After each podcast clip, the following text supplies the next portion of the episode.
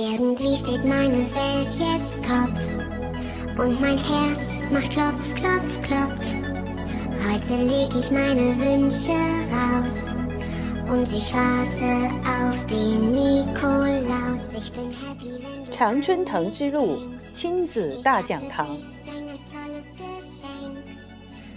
亲爱的听众朋友们，您现在收听的是亲子大讲堂的第八期节目，我是莉莉亚。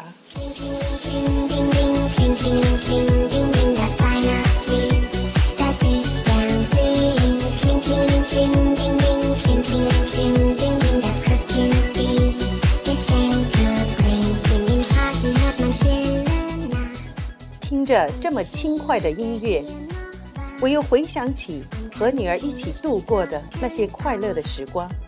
是啊，我想女儿了，虽然她远在美国。可是妈妈的心却一直和她在一起。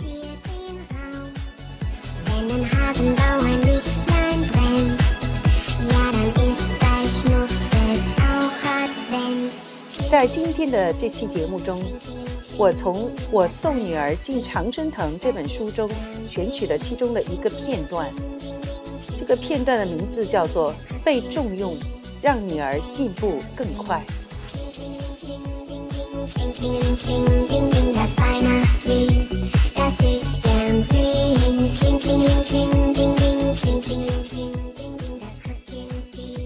学以致用，学的目的是为了用，学以致用，知行并进。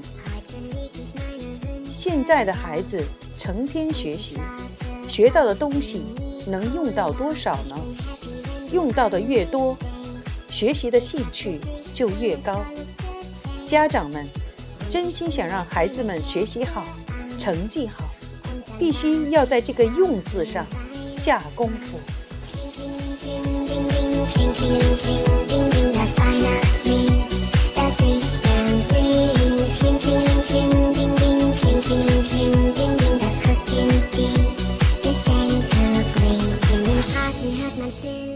被重用。让女儿进步更快。汉堡的秋天来了，秋天来的时候，树叶开始变颜色，一部分慢慢变红，一部分变黄，映在一起，分外美丽。驱车在易北河畔的林荫大道上，放眼望去，都是这样的景致。在这么美丽的季节，女儿转学去了家附近的这所学校。后来我才知道，这是一所名校。当时我还没有名校的概念，我觉得像我这样的糊涂妈妈，也算是出土文物了吧。这个学校大多了，级别很严。进入偌大的教学楼，里面除了隐隐的读书声，你几乎听不到什么声音。我和女儿按着约定的时间，去见一位管注册的老师。老师给了我们一张表格，填好之后，给了我们一张单子，告诉我教室的方位。我就带着女儿去找教室了。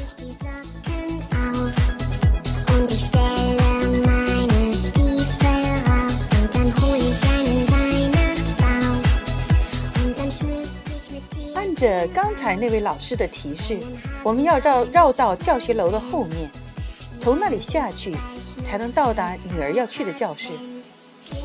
到后面一看，我也乐了。原来这所学校是建在山上，我们进来的地方是半山，而女儿的教室在另一侧的山脚下，这中间隔着百十来级的台阶呢。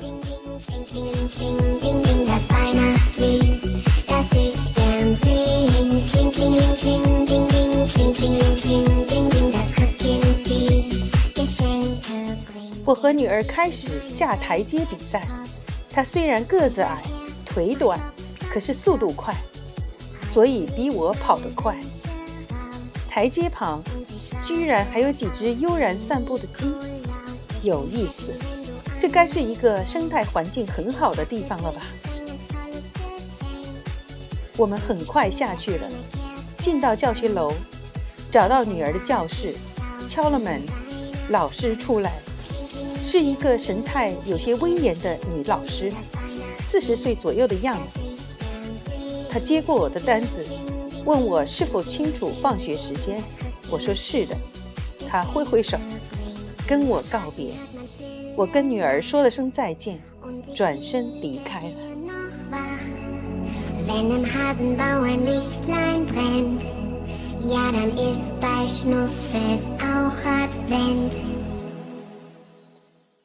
出门的时候，觉得这座楼虽然没有前面的那座漂亮，但也是很漂亮的了。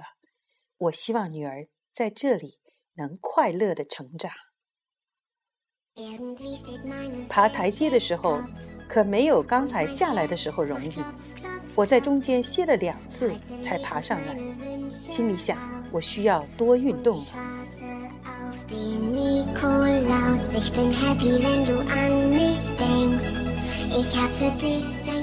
下午一点，我来接女儿放学，又下了一次台阶，然后又和女儿上了一次台阶。今天可真是运动够了，我对自己说。照这样下去，用不了多久，我就能变成窈窕淑女了。看得出女儿的心情不错，但好像有点紧张。从女儿的叙述中，我觉得今天见的这位老师是比较严格的。我安慰女儿，一般来说，严格的老师更喜欢努力的学生。你一直都是最棒的学生，所以他怎么严格，你都不用怕。女儿听了，也就不再说什么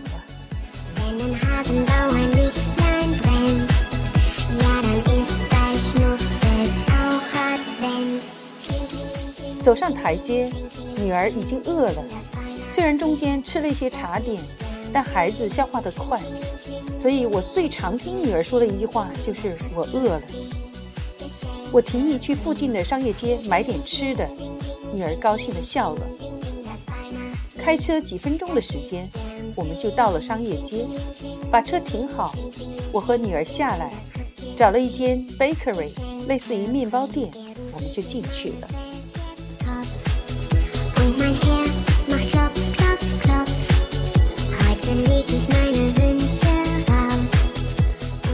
这真是一个漂亮的地方，商店像童话般的美丽和整洁。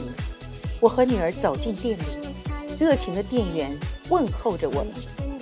女儿挑了一个面包卷，付了钱，出来，回到车上。女儿又问今天公司里忙不忙？我说还好。女儿说不忙的话，我们能不能在车里吃完再下去逛逛？我迟疑了一下，说还是周末再去逛吧。周末妈妈可以带你好好逛逛。女儿虽然有点失望，但想想也就算了。Wenn im Hasenbauernlichtlein brennt, ja, dann ist bei Schnuffels auch Advent. 从此后，女儿每天都要上下两次那个台阶。当然，不仅是女儿，还有其他孩子也是一样。小孩子适应快，很快，女儿就适应了新学校的生活。我们的生活又进入到一个新的有序的循环。由于女儿是插班生，而且我又不懂德语，所以有的时候我们就挺为难的。好在我总是能想出办法来解决困难。Irgendwie steht meine Welt jetzt Kopf und mein Herz macht klopf, klopf, klopf. 女儿拿回来的学校通知，我都尽量找德国的同事帮我翻译一下。有时实在来不及，就用英德字典来互译。那个时候互联网还没有这么神通广大，所以不少的事儿我都得自己来。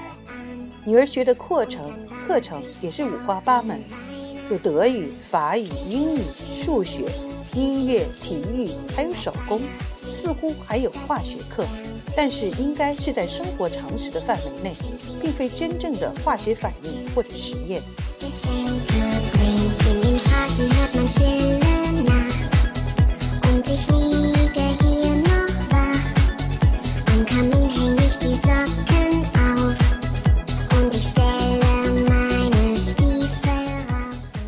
上英语课是女儿最开心的时候。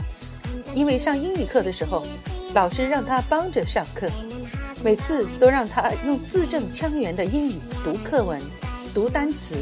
读句子，还让她当起了老师，检查同学们的英语作业。女儿觉得受了重用，检查同学作业格外细心，拼写错误是绝不能有的，标点符号错了也要指正。这样，女儿的德语进步很快，而同学们的英语也有了进步。后来，女儿回到新西兰的时候，学校的德语老师评价女儿，说着一口正宗的汉堡德语，言下之意就是很标准的意思。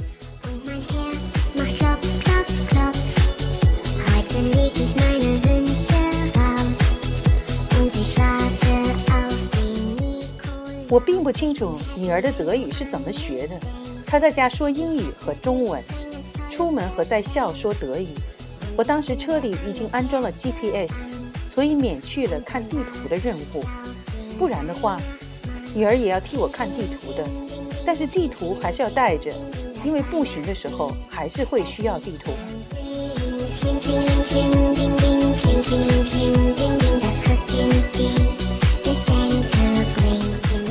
女儿的德语渐渐好起来，也开始说德语了。女儿的英语也教得如火如荼的，在班里也成了小能人，很快适应了新学校的生活。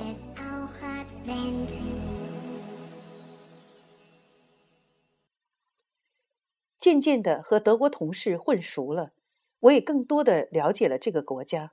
除了奔驰、宝马、奥迪和德式建筑之外，因为这几样。都是我在大大学的时候就知道的。德国还有着可能是世界上最完备的学校体系，现代大学的概念也是来自德国。德国最成功的应该是教育，现在还能这么说。网上盛传的德国教育经典、德国七岁孩子的学习清单等等，都具有指导性和应用性。这个方法教育出来的孩子具有极强的适应性。成功率高，失败率低，社会成本低，所以整个社会的有效性就高。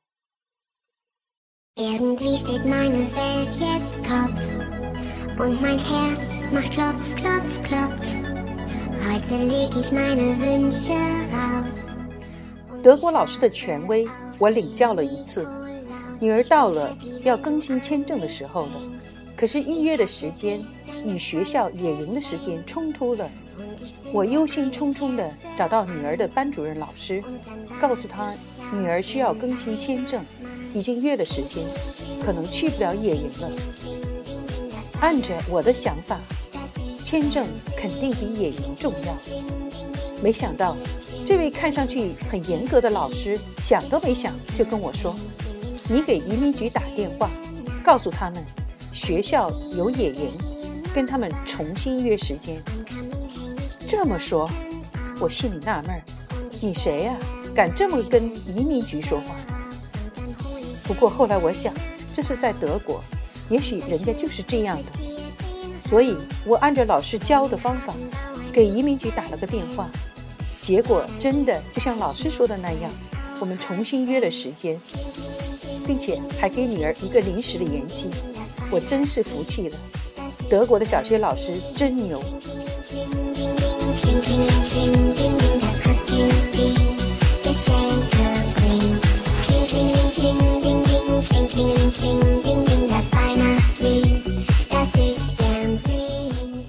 回想起那一段时光，女儿是非常开心的。其中的一个重要的原因，就是因为她得到了重用。所以说，学以致用，知行并进。家长们真心想让孩子们学习好、成绩好，必须要在这个“用”字上下功夫。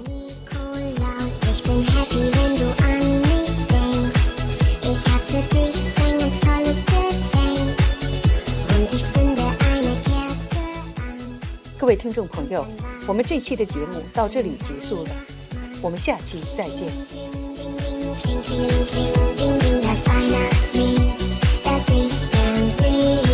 ding, ding, ding, ding, ding, ding, das Christkindchen, die Geschenke. hat man stille Nacht und ich liege hier noch wach. Wenn im Hasenbau ein Lichtlein brennt, dann ist bei Schnuffels auch Advent.